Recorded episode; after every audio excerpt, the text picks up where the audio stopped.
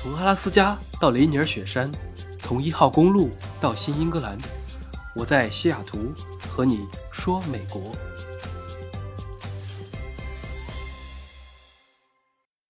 Hello，大家好。这周末本来想睡个懒觉，结果大早上一打开手机又是瓜呀，直接吃醒了。作为吃瓜一线群众啊，我长期夜里吃，一旦吃完就不困了。所以导致我最近眼袋堪比马龙，相信啊，近期啊，大家都在瓜田里面上蹿下跳，撑得不行啊。虽然暴雨、疫情还有奥运会分散了一部分注意力，但是网友们肯定都还没有忘之前的顶流大瓜，都还在关注着下文。那昨天夜里新的热搜爆了啊，内容是平安北京朝阳发微博说，针对网络举报的吴某凡。多次诱骗年轻女性发生性关系等有关情况，经警方调查，吴某凡，男，三十岁，加拿大籍，因涉嫌强奸罪，目前已被朝阳公安分局依法刑事拘留，案件侦办工作正在进一步开展。所以这个消息一出来，那直接就爆了。关于事情的前因后果、起承转合，我就不讲了，大家肯定很熟悉，不知道的人就自行反省加补课。我呢，专门还去凡凡的超话里面啊看了半天，刷了半天，真的是非常的精彩。所以圈内圈外各路人马，加上行星饭和吃瓜群众们，可以说是忙得不可开交。我们今天不评论这个行为啊，只说这个事情本身，因为毕竟目前只是涉嫌和拘留，还没有判决，所以其实也不能说已经尘埃落定。关于国内的诉讼程序，不知道听众里面有没有进过局子的，或者喝过茶的。我只知道有粉丝是警察叔叔啊，他们肯定最了解。目前呢，按照行政诉讼程序的强制措施，分为了比如像拘传、取保候审、监视居住，然后拘留、逮捕这么几类。所以拘留到这个层面上，已经算是比较严厉的强制措施了。一般说明存在着至少重大嫌疑。所以如果凡凡还试图翻身的话，那在批准逮捕之前，还有申请取保候审的三十七天。也就是说，拘留之后。公安机关如果认为需要逮捕，应该提请检察院来批准。但是检察院需要在三十七天之内决定是否批准逮捕，所以也可以说这个就是未来决定命运的三十七天了啊。但是估计也比较难了，因为中国这些年向国际接轨，以非羁押为原则，能降低羁押率就降低。况且这个还是社会关注度这么高的一个事情，在这种背景下都直接拘留了，估计手里面的确是有了一些实锤。再加上今天中央政法委微博也转发了，人民日报也评论了，这个从侧面也反映了官方的一些意见，因此估计是大概率凉了。有些人可能会有疑问：吴谦同学是非中国籍，是不是就审判不了了？那这个是很明确的，叫做属地原则，除非极少数拥有外交豁免权的人。所以正常来讲，国籍本身一般不影响刑事责任的判定。那接下来所有人最关心的就是。假设罪名成立，会被怎么判？是凉一点，还是凉透了？理论上来说，任何人在被定罪之前都只是嫌疑人，而非罪犯。但是这个事情呢，如果真的强奸罪成立了，那会付出比较严峻的代价。在我国，强奸罪是一个重罪我上大学的时候，曾经一度想考法律硕士的研究生，当时是法学硕士要求法本。但是法律硕士不要求本科同专业，所以我还挺感兴趣的，学习了一段时间。当时最常考的就是交通肇事啊、正当防卫，还有强奸罪这几个容易出拐弯题的概念。所以我直到现在还会背诵强奸罪的定义，那就是以暴力、胁迫或者其他手段违背妇女意志与妇女发生性行为的行为。那这里面最重要的一点。自然就是违背妇女意志这六个字啊！如果对方是不满十四周岁的幼女，那无论是否违反意志啊，即使是双方同意的，也全部以强奸罪来论处。那在这种情况下，如果最终罪名成立了，那就是三年起；正常情况下，三年以上十年以下有期徒刑。但是有一些特殊情形之一的，就可以判处十年以上有期徒刑、无期徒刑，甚至死刑。哪些额外情况呢？例如强奸妇女或者幼女，情节恶劣的；强奸多人的；公共场所当众的啊，两人以上轮奸的；以及致使被害人重伤、死亡或者其他严重后果的。所以现在真的不好说。因为按照之前的爆料，不确定细节到底是什么啊，有没有涉及未成年人呢？是不是有多名受害者或者其他情形等等啊？所以三年以上甚至十年以上都是有可能的，我们也只能拭目以待啊！相信法律会给出最后的结果。那这个就是大概今天早上的瓜啊，各路段子手也都上线了，纷纷发表各种评论啊，我就不重复了。但是我们这个节目呢，可以从别的角度来聊一聊。比如说这个事情，它如果发生在美国会怎么样？算犯罪吗？会更轻还是更重？那相信这个话题还是值得啊聊个五块钱的。大家有时候看美剧啊或者电影，好像觉得西方国家都比较开放啊，其实也不见得。我觉着美国是性教育比较开放，开放是建立在成年人对自己的行为负责的前提下。那对于未成年人，法律准则方面其实是比较保守的，比如说啊，首先年龄啊，刚才说到国内法律是和十四岁以下的未成年女性发生性行为，不管是否同意，都按照强奸罪论处。那美国呢，各个州不太一样啊，但是都在十六到十八岁之间，其中三十一个州是十六岁，八个州十七岁，还有十一个州是十八岁。这个即使放在全世界范围内来看，都算是比较高、比较保守的规定了。也就是说，有不少州，只要和未满十八岁的未成年人发生性行为，都是犯罪。即使你们是男女朋友啊，你情我愿啊。所以大家有时候看到一些美剧或者一些青春剧，还有一些大学里面，本来都已经干柴烈火、岌岌可危、一触即发了，一听对方还未满十八岁，马上吓得赶紧提上裤子啊！这个其实不是搞笑，的确是非常严格的。那为什么这么定啊？把这个范围定的这么大啊？和十八岁以内的，而不是说十四岁或者十岁以内的？那这个其实就涉及到一个概念，它的背后的逻辑呢是性同意年龄的问题啊。再深层一点，其实就是社会变迁和文化的发展。最早最早以前，英美和世界上很多国家一样，性同意年龄是十到十三岁之间啊。但是现在。英国是十六啊，美国是十六到十八，相当于是覆盖了更多的未成年人。想理解这个的深层原因呢，也需要讲到一点社会的大背景啊。十九世纪大家知道啊，英国的工业革命啊，不仅带来了生产力的提高和生活质量的改善，同时也带来了城市的兴旺和生活方式的改变。越来越多的人口就蜂拥到城市里面，成为工人。但是同时啊，财富也更多的集中到了小部分人手里，于是中产阶级和城市平民的生活方式难以调和，开始有阶级对立日益明显。这种冲突在经济方面其实都还好，因为大家可以没有交集。比如有钱人的世界你无法想象，同时穷人的世界你也无法想象。但是在道德领域是免不了会有冲突和对立的，这个其实几乎是一个客观规律啊，既是社会问题，更多的也是人的本性的心理问题。就每当一个社会经济发展、就业机会增多、大量外来人口涌入的时候，就会发生一个很有意思的现象，大家也可以想一想身边有没有，那就是城市的中产或者既得利益阶层，既要依赖低廉的劳工，但同时呢。又厌恶啊，甚至恐惧劳工所带来的那些迥然不同的生活方式，因此呢，特权阶层往往就会编造出一套道德的话术啊，来谴责和攻击底层的劳工啊。一方面呢，可以达到污名化对方的目的，不光使这个社会，甚至使他们自己本身都觉得自己应该被谴责。那另一方面呢，也可以作为用来训诫外来人口提供正当化的理由啊，这是一种统治的方式。那这么说比较抽象啊，这个事情也在全世界都有。我举个例子就明白了，比如说前段时间啊，北京公交车上那个所谓的正黄旗大妈骂外地人是来要饭的，还有之前有一些行政手段啊，甚至还拉了一些横幅，叫做清除低端人口。当年那个热搜还是寒冬腊月，断水断电让人走，那真是现代版的朱门酒肉臭，路有冻死骨啊。还有呢，就是以前会看到一些视频哈，一些衣着光鲜的人啊，说另一些人没有素质，但是有时候不是素质的问题，是分工带来的社会心理机制。这也是为什么有一些，比如说工地大哥干完活之后坐地铁啊，不敢坐位子啊，就是怕被别人说啊，其实是很心酸的。这都是城市化过程中的一些例子。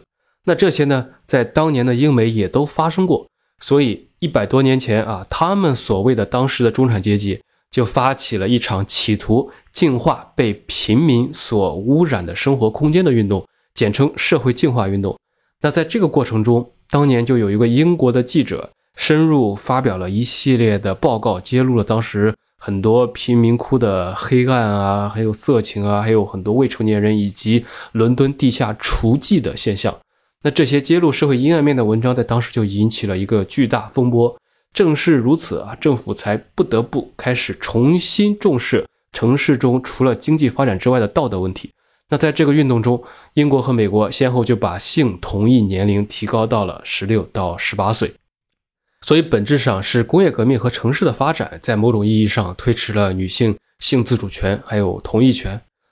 那。第二个大背景呢，是十九世纪，哎，还是有一个我们熟知的人，叫做达尔文啊，出版了《物种起源》，大家都知道。那他的进化论不仅改变了那个时代人们对上帝的看法，也同时改变了人们对个体生命发展的认识啊。那这个又抽象了，通俗的讲什么意思？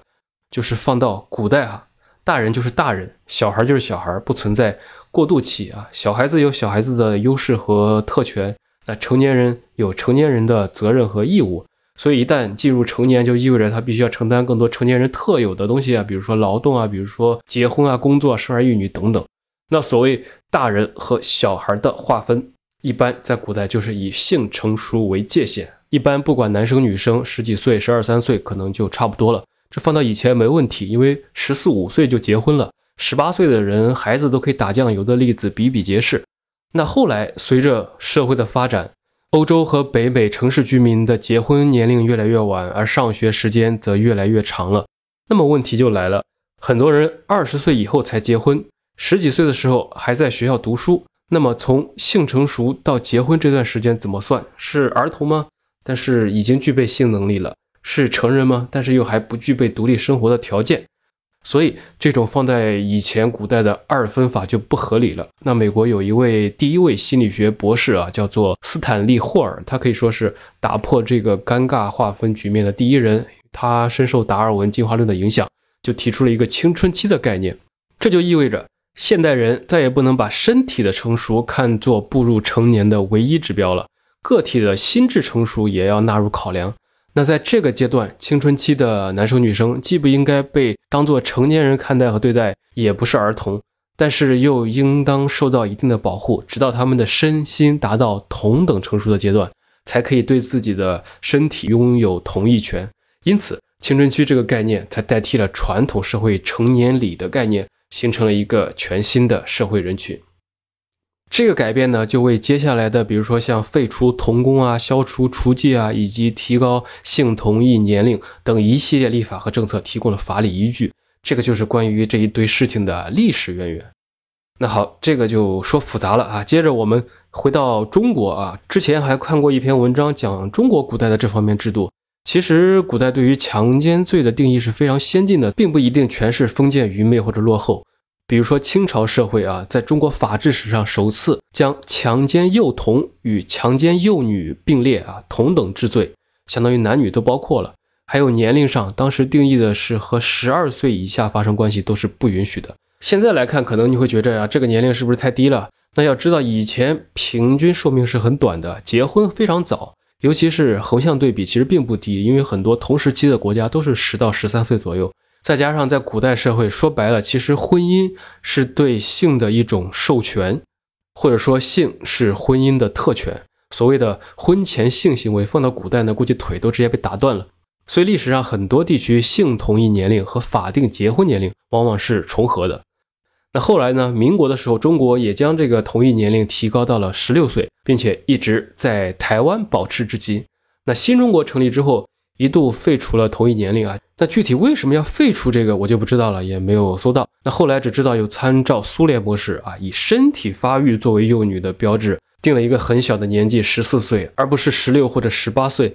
但是合法结婚年龄呢，又是二十岁，相当于在法律上认定十四岁就已经成熟了，就可以对自己的行为负责了。但是到二十岁才能结婚。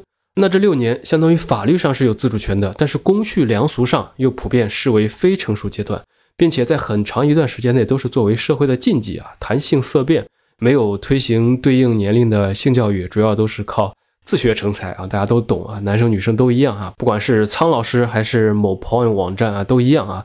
再加上生理成熟和心智成熟的社会定义与法律定义不一致，所以其实这个啊，我觉得对于青少年的自我保护是有一点点矛盾的，导致以前有很多案例是钻法律的漏洞啊，比如说一些儿童色情啊、恋童癖啊，还有之前旧的猥亵儿童罪、嫖宿幼女罪，有时候反而成为了逃避强奸的后门等等。当然，时代也在进步，法律也在修改，都是一个过程。这些我们就没什么可说的了，毕竟有专家学者在讨论啊，涉及的分歧非常多啊，利益群体也不一样，不是说你觉得哪个好就是哪个好的。但是我个人只是觉得有一点是很有必要的，那就是分级制度，不管是影视还是别的网站，举最简单的例子就是不要一刀切啊，比如说建国以后动物不能成精，到底有什么法理和逻辑依据？那《白夜追凶二》为什么一直不播，一直在剪剪剪，还是过不了审啊？反正我作为一个爱看电视的人，对广电总局多少是有一点意见的啊。不说不说了。总之，分级制度可以是一个很好的开始啊，才能有更多的创作空间。其实也是从另一个程度上的对未成年人的保护，以及对成年人的保护是双向的。好，那刚才噼里啪啦说了半天关于是否违背意志啊，以及性同意年龄这个最重要的概念。那我们说回凡凡的事情啊，他这个案例如果发生在美国，到底会怎样啊？美国各个州稍微有点不一样，我们就以加州为例吧，毕竟加州的中国人最多啊。首先，在这个行为主体上有一点不一样，目前国内对于受害人的话只定义了女性。那如果反过来啊，假如说你听到一个男的被一个女的强奸了，你的第一反应是什么啊？很遗憾啊，很多人不管你是不是承认，可能会在心里想。那这个男的岂不是赚了啊？反正这波不亏。但是你如果换个角度想一下，还有男性性侵男性的，那可能就是另外一个概念了。目前法律对这些都不适用，这种就最多只能算是强制猥亵罪，或者说造成伤害了，算成故意伤害罪之类的。那美国的强奸罪呢？主体和中国有一点不同，就是既包含女的，也包含男的，都算。所以我们在国内就经常开玩笑的说啊，女孩子受法律保护，那男孩子只能自己保护好自己了啊。毕竟不是所有的地方都满地飘零、无依无靠啊，也可能不小心花落人断肠啊，是吧？这个道理。这是关于行为主体。那关于年龄呢？在加州，性同意的年龄是十八岁，也就是说，如果在中国啊，吴某凡的这个受害者里面有不到十四岁的，可以构成强奸罪。那如果在加州的话，只要有未满十八岁的就可以满足条件，也就是说，只要和不满十八岁的人发生了性关系，即使双方都同意，也可以构成强奸罪。所以这个范围是涵盖的更广，也是比中国要严格的。当然，这其中呢也有一个特例啊，我之前某一期好像就讲过，就是美国的很多法律的特殊情况特别多。这个特例呢，比如说两个人是相差三岁以内的，可以从轻，例如一个十七岁的。和一个十九岁的青梅竹马发生了性关系，是可以从轻或者酌情的，所以这个也叫做罗密欧朱丽叶特例啊。目的是为了避免两个完全自愿的年轻人之间的性行为被直接粗暴的定义为犯罪，那同时也保护了他们不被认定为性侵者划入档案，从而影响幸福和前程。但是凡凡呢已经三十岁了，所以肯定就满足不了这个特别条款。那他如果罪名成立啊，刑罚如何呢？美国的法律是这样的啊，起刑跟中国类似啊，强奸罪加州判的时候是按照三年、六年、八年这三个档，但是，一旦涉及未成年人了，就要从严了。比如说，如果受害者是十四到十八岁的，是判七到十一年；如果是十四岁以下，可以九到十三年，相当于这种幼女起步就是九年。那加州还算比较轻的，纽约州如果是一级强奸罪，可以最高判二十五年，算是比较重的罪了。那在中国的话，最高可以判到死刑啊，当然是判的是最狠的。美国这边一般没有死刑，但是对于性犯罪者来说，进监狱其实是次要的。但是重点呢是，美国强奸罪会社死，社会性死亡，基本上就无法翻身了。首先，大家啊经常开玩笑的说啊，监狱里面地位最低的就是强奸犯，的确如此。美国的牢房对强奸犯很严酷，那监狱里的其他同性罪犯啊，经常也对强奸犯实施暴力啊。你想想，监狱里面什么人都有，又加上全是男的关到一起啊，正所谓光棍三年半，母猪赛貂蝉啊，那可能什么事都会发生了。还有像性犯罪的人出狱之后，不是解放，他出狱后不论搬到美国的任何一个地方，都要先去当地的警察局注册备案，他的照片、居住地址、体貌特征都要公布于众。比如说，很多人买房的时候啊，会登录一个网站啊，就像我有时候我要搜一下我家附近，就可以看到整个西雅图的有性犯罪记录的人住在哪里，全部都列得清清楚楚的。有没有离我社区近的？有没有住在这个城市的？等等。同时，他的名字、相片以及犯罪情况都会公布在这个地区的网站上，提醒人们注意，也提醒妇女或者儿童戒备，并且监督这个人。还有，这个不是一次性的，即使他犯罪是二十年前啊，现在已经洗心革面，重新做人，真的变成了一个很好的人，一个很好的公民。但是他还是会带着这个烙印生活一辈子，跟随一生。所有的人都会知道这个人住在这个地址，他曾经是个性犯罪者。这是关于普通的强奸犯啊，即使出狱了也会这样。那如果是曾经性侵过儿童的，就更严重了，属于高危险犯罪者。那他在刑满释放之后，压根儿首先就不能住在任何幼儿园、小学、初中、高中校园半英里以内的地方，从而减少他可能的再犯罪。有些危险性比较大的性犯罪者出狱之后呢，都还要带上 GPS 的脚环或者一个手环，以便于警察进行二十四小时的监督。也就是说，他们一旦靠近啊学校或者这种有未成年人集中的地方，只要接近这个法律允许的距离之外，就会有信息发到监控者的电脑上。那他如果去自行破坏这个 GPS 或者解除这个设备呢，也会马上重新遭到逮捕。虽然这个似乎听起来好像有一点点残忍啊，有点不给人重新做人机会的感觉，但是也是最大程度的威慑了犯罪分子啊，让部分一时冲动的人在施暴时可能心里就不免会想一下，这样做是不是值得？那这个犯罪的后果是不是能承担得了？因为很多时候犯罪，说实话，其实是一个冲动性犯罪啊，只要脑子里面哪怕有万分之一的一个念头，可能受害人就能免于受害。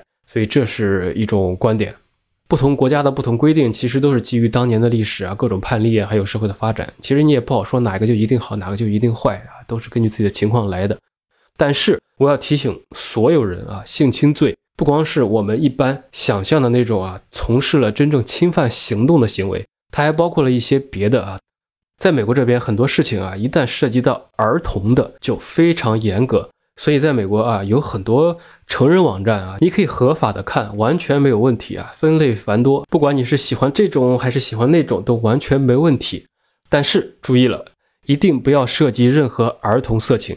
在美国，浏览和下载儿童色情文件啊，光是浏览和下载或者传播，都是性侵儿童的罪名之一，所以是非常严格的。包括还有一些从国内带到美国的手机里、电脑里都不要有这些东西啊。成人的就完全无所谓，成年人的 OK，但是儿童色情是红线，这个是值得一提的。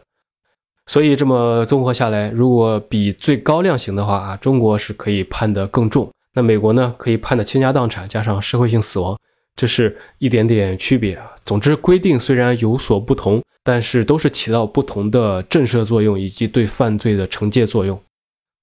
好了。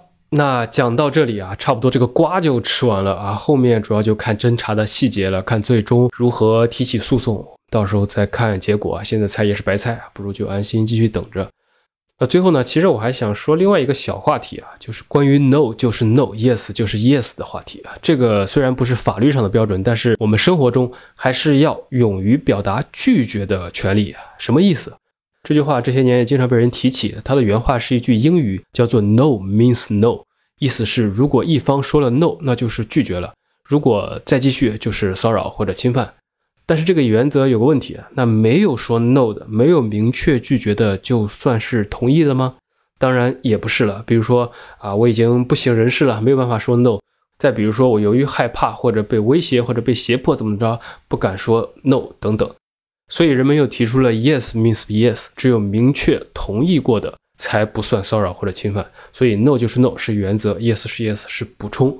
在面对原则性问题的时候啊，我说了 no 就是不行，没有别的意思了啊，不是半推半就，也不是欲说还休，也不是多缠一会儿可能就会改变主意了，更不是需要那种霸道总裁来爱上我之类的剧情啊。no 就是 no over。所以这个就是一个很多人在提的说法。用主动发声来保护女性，这个其实是有道理的，是可以有效的停止犯罪行为的。如果大家都基于同一个认识，那当然，实际生活中大家都明白，人类的事情是很复杂的。比如说，曾经有一个著名的笑话，说有一天女神和直男去开房住，那就在床中间画了一条线啊，说如果你过线，那就是禽兽。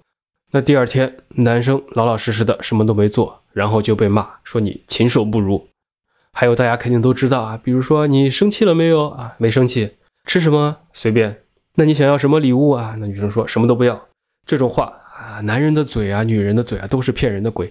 我们东亚文化圈相对比较隐忍啊，偶尔会有心口不一，也流行腹黑文化。有的时候的确会出于各种原因啊，包括但不限于像矜持啊、害羞啊、恐惧啊，或者有时候刻意的去撩啊、欲擒故纵啊，还有一些考验啊等等，的确。会有这种心里想着 yes 的时候，反而说 no 的情况。那有人就要说了，那我还能怎样呢？我该配合你演出的，我视而不见啊！yes 我就当是 yes，no 我就当是 no 啊！那会被骂直男啊，没情趣。那如果我反着来吧，就那你说不要，那就是要啊！你说要就是不要，也不行，会被骂油腻啊、恶心啊、普通且自信。总之啊，太难了。那针对这个事情，我就只想说一句话啊：口嗨是口嗨，现实是现实，爽文少看一点，有利于身心健康。人都是活生生的人，不是公式啊！大家都是聪明的人，不是按照代码走的程序。所以，当真分不清楚的时候，就只有一个原则，那就是尊重他人，也尊重自己就行了。毕竟，你只有自己对自己更有把握，才能和异性的交往中更有自信和勇气的说 yes 或者 no。同时呢，也希望社会更加的包容和允许人们表达诉求，因为首先要先能说话，才能说 yes 或者 no。有一句话我觉得说的挺好，就是当人们都有大胆索取的权利，才能真正享有直白拒绝的权利。不知道你们觉得是不是这个道理啊？刚才稍微有一点说笑了，但是大概就是这个意思。好了，那就差不多了啊。最后。祝大家吃瓜愉快吧，周末身心幸福。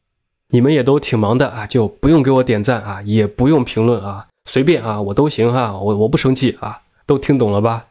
好了，这期时间说的也不短，那就拜拜了，我们下期不见不散。